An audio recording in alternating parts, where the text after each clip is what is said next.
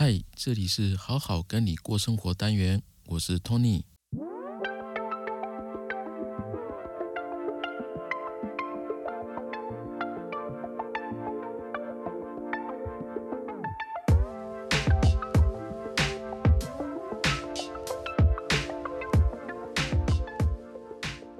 嗨，大家好，你打 AZ 了吗？这是最近呢聊天的开头话题。我上周五晚上打的，然后呢，礼拜六呢一整天哦，像是被卡车撞到一样，除了呕吐以外啊，所有的副作用我大概通通都有了。不过还好，只有礼拜六是最严重的，所以我今天还可以在这边跟大家分享。所以呃，有这样的特殊体验呢，其实好像也。说不错呢，也不是，至少可以被认证。我的免疫系统，我的身体还算是年轻人这一边呐，所以这是一点点自我安慰，所以还不错。不知道各位打了没有？那记得普拿疼啊，一定要准备好，然后多喝水，然后最好身边有一个人照顾你。那因为我不是上班族嘛，没有没有办法请假，所以我只好选择礼拜五晚上。然后礼拜六、礼拜天两天备战，那还好有我太太在身边照顾我，不然我可能会更难受。OK，那我们今天要来讲的是，呃，内在小孩这个主题是透过一位西班牙心灵成长导师叫白大卫的，透过他的著作。哦，有一本著作叫《你不是孤单一人》，里面的对于内在小孩的一个介绍。那透过我的一些整理呢，来跟大家分享。首先来介绍一下白大卫这个人，他是谁？哈，他是西班牙的心灵成长导师，也是临床心理学硕士，毕业于西班牙圣地亚哥大学和马德里完形心理治疗学校。那目前呢？从事临床心理研究的工作，他也在西班牙心理医师专业协会 COPG 里面呢担任一个成员啊。他有一本著作，呃，这这本著作在内在小孩的领域啊是非常有名的，叫《你不是孤单一人》。但不过这就是中国大陆那边简体出版，那在博客来有买得到。如果大家对这个内在小孩很有兴趣的话，可以买来看一看，因为它里面的文字呢，我觉得写得很温暖。那写得非常的清楚。另外呢，不只是这样，它还有一些练习题，帮助大家可以去怎么跟内在小孩的关系呢，可以更加的接近，然后呃，更加的去明白他的感受。因为他有一句话说的蛮好的，就是我们只有疗愈自己的内在小孩，了解对方的内在小孩，明白他的感受，知道他过往的伤痛，那么才能做一个好伴侣。换句话说。我们了解自己的内在小孩，我们就能够做自己的好伴侣。所以呢，我今天要透过白大卫的这个他的观点啊，他的一些分享，我把它整理一下，然后来跟大家介绍，呃，什么是内在小孩，有一些案例的分享当中，他一些很重要的一些观点，然后该怎么样跟内在小孩相处。那首先呢，先跟大家分享一下什么叫内在小孩。每个人的心里都住着这样的一个小孩，这个是心理学大师荣格他提出的一个概念哦。因为他认为我们其实有很多我们的内在潜意识，其实有很多聚集着一些形象啊、情绪啊、情感或者是情节的嗯人格。所以内在小孩其实就是活跃在我们潜意识中的一个系列的记忆、信念跟情绪哦。如果我们对他是没有连结的，就是没有连没有觉察，那我们就会在相同的问题上面，或者是相同的这个场景情景上面，哈，不断不断的发生相同的问题、相同的挫折。所以呢，白大卫呢，他认为我们必须要疗愈我们的内在小孩，照顾好他，那我们呢就能够从相同的问题当中去解放，就不会再发生。所以，他为什么这么重要？内在小孩呢，基本上他就是一个人格。你你想到小孩的话，你的第一直觉会是什么呢？给你什么样的印象或者是什么样的感受呢？心理在心理学中，哦，内在小孩的描述呢，它是比较脆弱、柔软，渴望被爱。因为渴望被爱啊，被关心啊，还有被呵护。当我们有情绪的时候，我们会。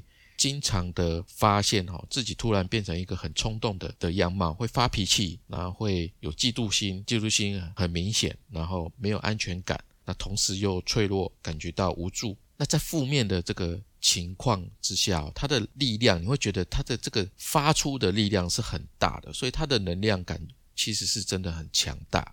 不要看他是小孩，但其实他的能量是真的很大的，尤其在负面的情绪爆发的时候。所以基本上，内在小孩是我们作为一个人去驱动各种事情的一个动力之源。那所以反过来，就是与他这个小孩子。有负面就有正面嘛，就是与这个小孩子具有的好的一面哦，去相连接。譬如说创造力啊、生命力的这个感受啊，或激情，或者是全心全力投入的这种感受，信任、真诚、真诚对待别人，然后还有好奇心去产生连接哦，你的生活还有你整个人的这个情绪感受会变得非常的好。那为什么呢？因为这个内在小孩的这个人格、这个潜意识，其实就是在说赤子之心。那每一个人都有赤子之心。当我们跟他做好更好的连接的时候，我们就能够好好的去善用这个力量。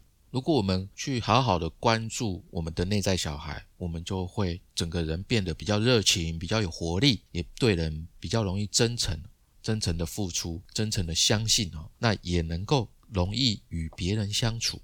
反过来说，如果我们平常呢，在日常生活当中忽略了内在小孩，那我们同样在受到挫折的时候啊，或者是被情绪困扰的时候，我们就我们就很有可能在潜意识当中被内在小孩接管。接管会怎么样呢？就是你会下意识去做出很多孩子气，还有不负责任的行为举动。为什么被内在小孩接管就会做出这样的举动呢？你想嘛，呃，就像一个富二代，他在外面。念书念得好好的啊，突然你把他叫回来接班家里的企业，可是他什么都不懂啊，什么都不懂，他就要硬着头皮去接接这个老板的职位。那底下有这么多的老员工都在看着他的表现，他压力不大吗？他会大。那可是他又不能去表现出啊自己脆弱的那一面、无知的那一面，他就硬撑啊，硬逼着他上场。不是所有的富二代回来接班。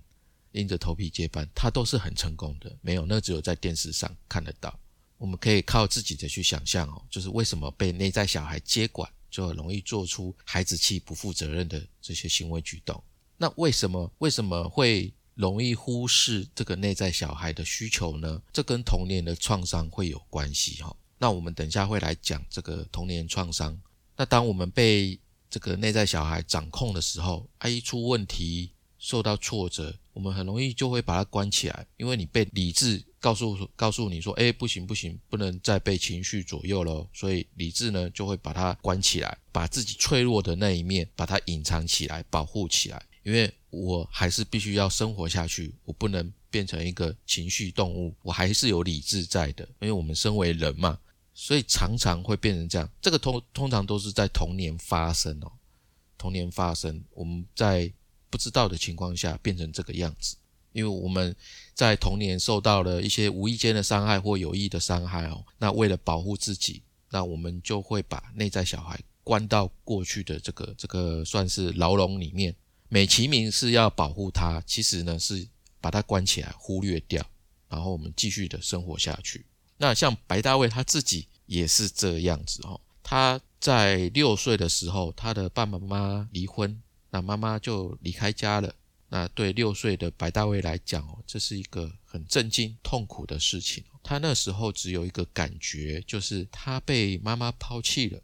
抛弃了怎么办呢？他还是要继续下去啊。所以他就把那个脆弱的、悲伤的、渴望妈妈疼爱自己的那个内在小孩啊，冻结了在这个六岁的这个阶段。那爸爸妈妈离婚之后，没有妈妈照顾，爸爸也不懂怎么照顾他。所以他就被送进只有男生的天主教学校去读书。那因为他把这个内在小孩关起来了嘛，所以他就变成很压抑自己的需求跟渴望哦，让自己哦硬逼着自己哦去变得一个坚强而独立的小朋友。就他就是这样子长大的。唯有变得坚强跟独立啊，他才能掌控自己的人生，不再去想自己是被抛弃的这个这个小朋友。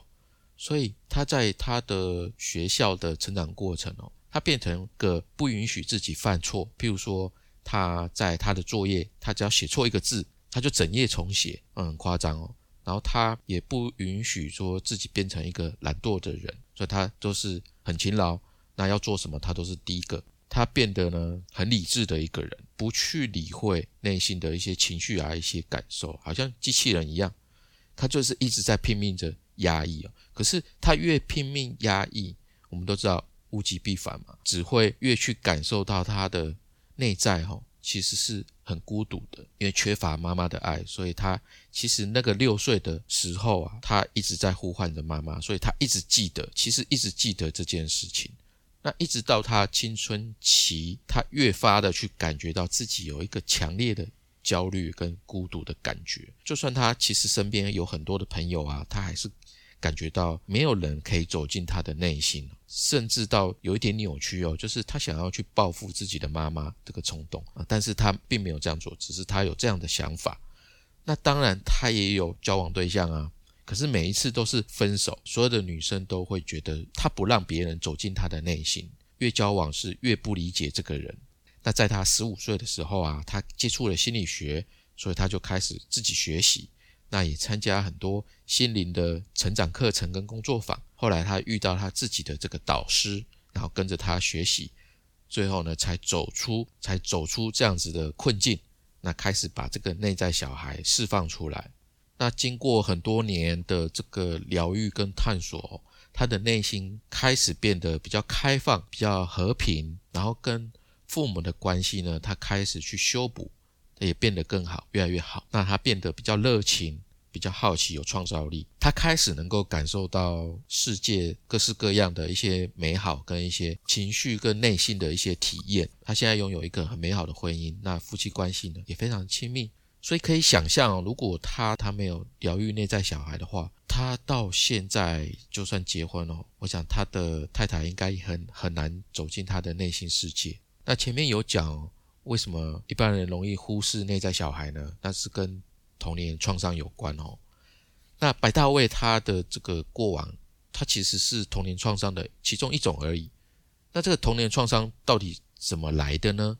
就是在我们小时候啊，如果我们面对父母、面对我们的老师，或者是我们的阿公阿妈，或者是我们亲戚兄弟姐妹，或者是我们的玩伴、同学，甚至邻居，好了，就是对。对我们有一些侮辱啊，就算有意或无无意的啦，就是侮辱啊，或者是忽视，或者是一些暴力的，不管是言语也好，或者是行为上的暴力，或者是过度的期待，过度的期待可能会是什么呢？期待你考一百分，期待你做一个特别好的、特别乖的小孩。好，这叫过度期待，还有控制，控制你的生活，不可以这样，不可以那样，一定要怎么样，怎么样，怎么样，不然的话就不给吃饭。这些负面的记忆哦，它的也不是说记忆，就是这些经历，如果是特别的强烈刺激的话，就有可能导致我们童年创伤留在我们的潜意识。这边就是白大卫他举的两个例子。那第一个个案，他是呃经过霸凌，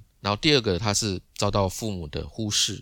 那第一个他是叫化名叫 Amy，那这个 Amy 呢，她在结婚后哦，有一次就是他们装修新房嘛，地板铺地板的这个师傅呢，他没有把地板铺好，那被她老公看到，她老公就很生气哦，就起了争执，起了争执就拉拉扯扯嘛。那这个 Amy 呢，她的突然看到这个画面哦，她过往的这个被霸凌的创伤哦，突然不知道为什么被激发了，她就感到特别害怕，然后。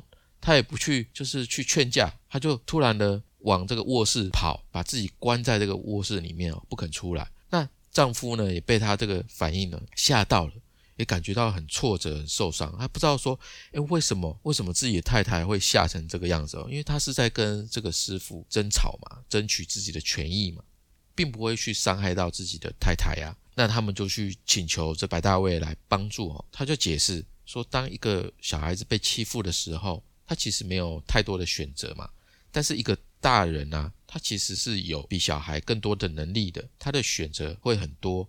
那当然，他的内心也好，或者是外在也好的力量呢，其实是比较强的。他有拥有自己保护自己的能力，所以呢，艾米他在潜意识当中做出这样子的保护的行为。白大卫呢，也告诉这个跟引导艾米说：“哎，那你不要去否定自己的感受，而是用现在啊现在的自己跟自己的内在小孩对话。说什么呢？就是说我看到你很害怕，那我会跟你在一起。现在呢事情不一样了，我已经有能力可以保护你，所以你是安全的。那你可以问问他，问问内在小孩说：“那你能感受到吗？我现在和你在一起了吗？”或许他内在小孩会说：“哎，没有，我没感受到。”所以这个时候啊，通常会用一种方式，就是把一只手放在自己呢容易感受到被这只手存在的这个这个地方，可能是可能是你的胸膛，或者是你的手臂任何一个地方。然后呢，你再对内在小孩说：“那现在你能够感受到我了吗？我就在这里。”我在这里陪你。那如果我们没办法抵抗现在这个情况的话，我们就一起逃开。好，那你的老公是爱你的，他不会伤害你。那只是说他有时候脾气不太好，你不用感到害怕，他绝对不会伤害你。那你去做这样子的动作，这样子的对话，就是在做人与人的连结啊，就是像陈世忠讲的人与人的连结。所以你跟你的内在小孩。建立连接的时候啊，他就会透过这样的对话，跟你的这个手的这个触摸，会感觉到他自己被理解跟接纳。这就好像就是针对你的潜意识哦，把这个积极的正面的这个信念灌注在里面，然后把你这个外在的行为反应渐渐渐渐的弱化。这个就是疗愈。好，说到疗愈这个部分哦，大家可能会误以为说，然后疗愈就是心灵鸡汤啊。说一些安慰的话啊，但不只是这样子哦，而是像刚刚所说的，把正向积极的信念哦，透过专业的有益的这个方法灌注到潜意识，把这个错误的行为反应渐渐的弱化而导正，这个才是真正的疗愈，有用的疗愈。因为我们总是要解决嘛，解决现况。所以他不单获得安慰而已这个时候是透过很多临床的实验啊，很多心理的研究，那集结很多呃不同的心理学专家累积起来的一些经验知识而提供的解决方法，所以它是很有效。所以为什么每个人多多少少都要学心理学，是有它的用意存在的。好，那另外一个例子，他是叫阿德，那在童年的时候呢，他受到父母的忽视哦。所以跟父母之间关系比较冷淡，他外表看起来性格就是很坚强，很 man 哈，表现的不需要任何人的关心跟帮助，感觉自己很强大。但是他他老婆呢，他太太对白大卫说，就是我总感觉他的情感是很冷漠的，他不需要我，甚至不需要另外一半。那白大卫就跟他解释哈，这个只是他的一种心理防御。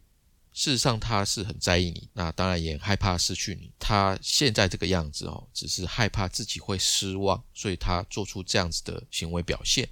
那所以在他的工作坊跟疗愈的过程当中，他带这个阿德呢，做了很多很多的与人互动的这个练习哈，让他在这个关系里面，关系里面可以感受到安全，他不需要封闭自己，不需要再感受到失去。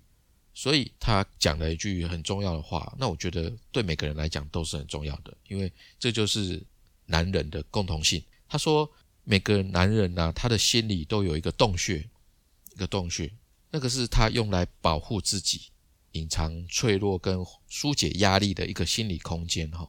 所以作为他的另外一半，就是尊重他有这个洞穴，不去表现出太激进的这种。有点攻击性的心理要求，就是说，哎，你我想要了解你啊，你为什么都不讲话，为什么都不说啊？这种就是攻击性的。那如果不表现这个攻击性呢，就是对他来讲是最好的支持，因为他他就需要这个洞穴啊，他有时候就是要回去这个洞穴就躲起来，这是男人的本性。我们用行为去告诉他，而不是用言语告诉他，就是说，当他这个男人从洞穴里出来了，时间到了，他自己会出来。然后他出来的时候，你是在洞穴的门口等着他，让他知道说，嗯，你是在这里的，他就会觉得说，哇，你是很尊重他的，你很尊重这个男人，他拥有这样子的一个空心理空间，这样的对待哦，不管是任何男人，最终都会都会感受到这样子的爱，甚至说这个洞穴呢，他在躲的时候，他会把你拉进去，跟他一起躲。以前就这个洞穴只有一个人大的空间，那现在呢，他能够容纳你跟他一起躲。那后来就是经过一段时间，这个阿德太太她也能够理解，开始试着去接纳这个阿德是这样子的人。那阿德呢，也透过这个疗愈的过程哦，慢慢慢慢的敞开了自己的心，让他的太太走入自己的内心，带他太太进进去自己的洞穴。那他们两个的夫妻关系呢，就变得更加的理解彼此，那婚姻的就变得更好、更积极。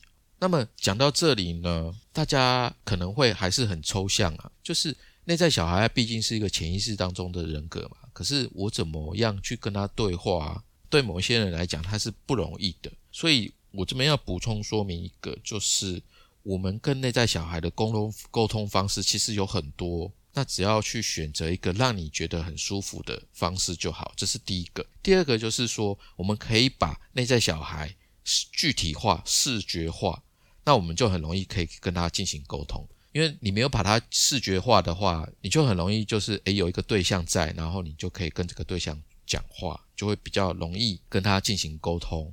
那怎么做呢？有一个很好的方式哦，就是你去找你以前的童年的。童年的自己的照片，那嗯 你可以透过一些冥想或者是打坐啊，去想象内在小孩的模样，就是这个童年的样子，这是一个方式。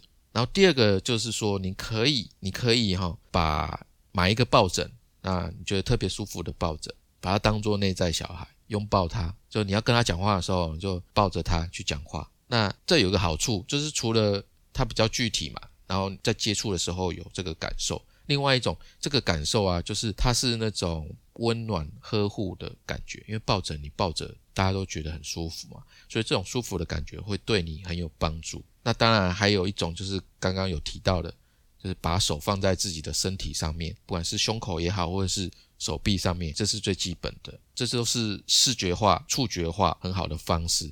那还有还有就是用写信的，有的人会写日记，就好像在写给笔友一样。就跟自己的透过书写的方式，跟自己童年的那个小孩连接在一起。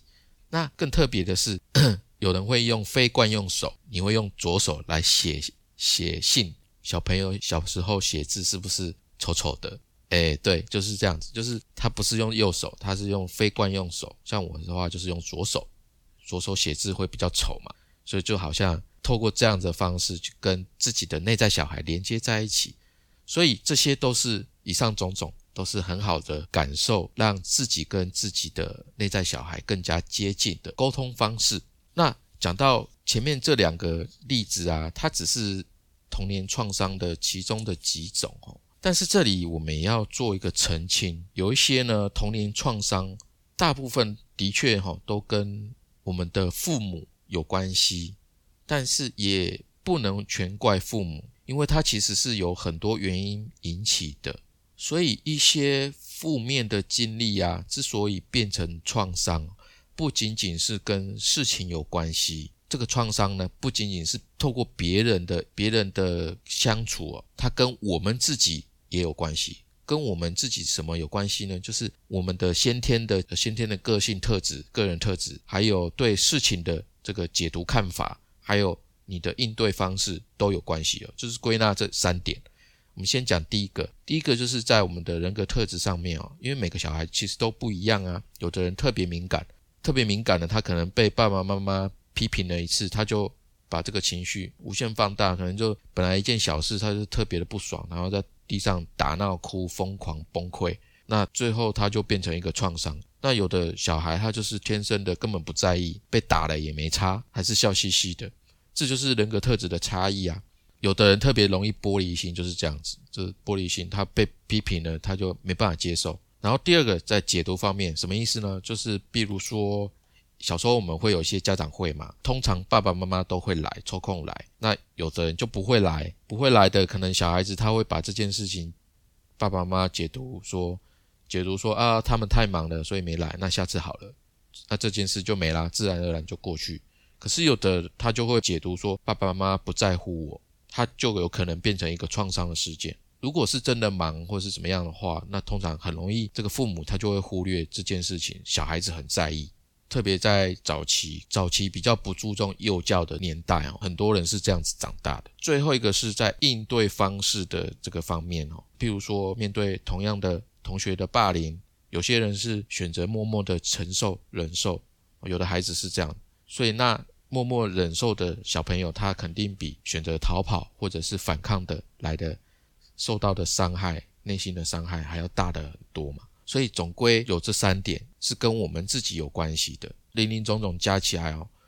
就是童年创伤的原因，我们没办法只怪对方，怪不管是怪父母也好，或者是小时候霸凌你的对象也好，或者是邻居啊，或者是阿公阿妈等等，不管是谁，就是就算有童年创伤，也不代表我们就一定不会获得幸福和成长啊，因为我们都这样子走过来的，我们还是在过我们的日子嘛，就是在当下当时候那是当下，也许他们都有责任。没有错，可是日子已经过了这么久了，我们的生活，我们的日子是我们自己在负责。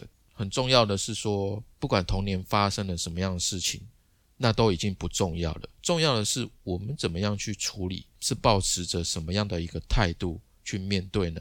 这是现在我们需要觉察的。当我们去回想过去那些不幸的童年创伤的时候啊，人通常会有两种态度。一种就是埋怨别人，把这个童年的创伤哈作为一个拒绝成长的一个借口。哎，怎么说？就是都是你的错，都是你的错，是你让我变成这样子。有些人是这个样子。那另外一种就是把这个童年创伤呢当做一个个人成长的一个养分来滋养我们，因为这些都是我经历的事情，成就我现在这样子的人人格，他们很宝贵。从现在开始。他们的过往的经历呢，这些都能够帮助我去实现个人的成长。这个就是我们面对过往童年创伤的一个一个态度。我们要想办法把它变成一个积极，不然的话，你就会很像啊，这个以前战争的时候啊，就是人家空投炸弹，我们不是要躲防空洞吗？战争结束后，诶，大家都走出来了，可是我们还在防空洞里，对吧？那我们就还在害怕，还在担心。这样我我们就会失去更多美好的体验，所以为什么内在小孩对我们那么重要？就如果说我们把它还在关在过去的话，它虽然能够起到一些保护你的作用，但是但是我们长大之后啊，它就会开始产生一些问题哦，因为我们的内在还在那个防空洞里面。那最后，呃，白大卫他有一句话送给大家，他说：西班牙有一句谚语，永远不要把鲜花献给猪。当我们内心沉重的时候，我们的感觉会迟钝、封闭，是无法欣赏生命的美好的，也无法和伴侣亲密的。所以，我们要疗愈内在小孩，不再背负沉重和悲伤，继续往前走。我们要面对真实的自己，向我们的伴侣敞开心扉，分享彼此的内心世界。好，这是今天呃我做的一些整理。针对内在小孩，针对白大卫他的一些观点，我觉得很有帮助。那你不是孤单一人这本书呢？我觉得他的文字非常的温暖，看得非常心有戚戚焉，非常有感受，能够触动每个人的内心。看的人，我相信一定可以打动你。我很建议大家去博客来买这本书，呃，特别是如果你有你有小孩，比较疗愈内在小孩。除了对自己很重要，对自己的下一代也很重要。我非常，我个人非常推荐这本书，可以买来看一看。好，这是今天这一集，希望各位会喜欢。我们每周三晚上七点会更新。那如果你是 Apple Podcast 的听众朋友，记得呢先帮我留评价哦，这样的话我会非常感谢你。那如果有什么建议呢，或是想听的主题，也欢迎你私讯给我，到我们的好好听你说粉丝团就可以了。那我们今天就到这边，谢谢大家的收听，再见，拜拜。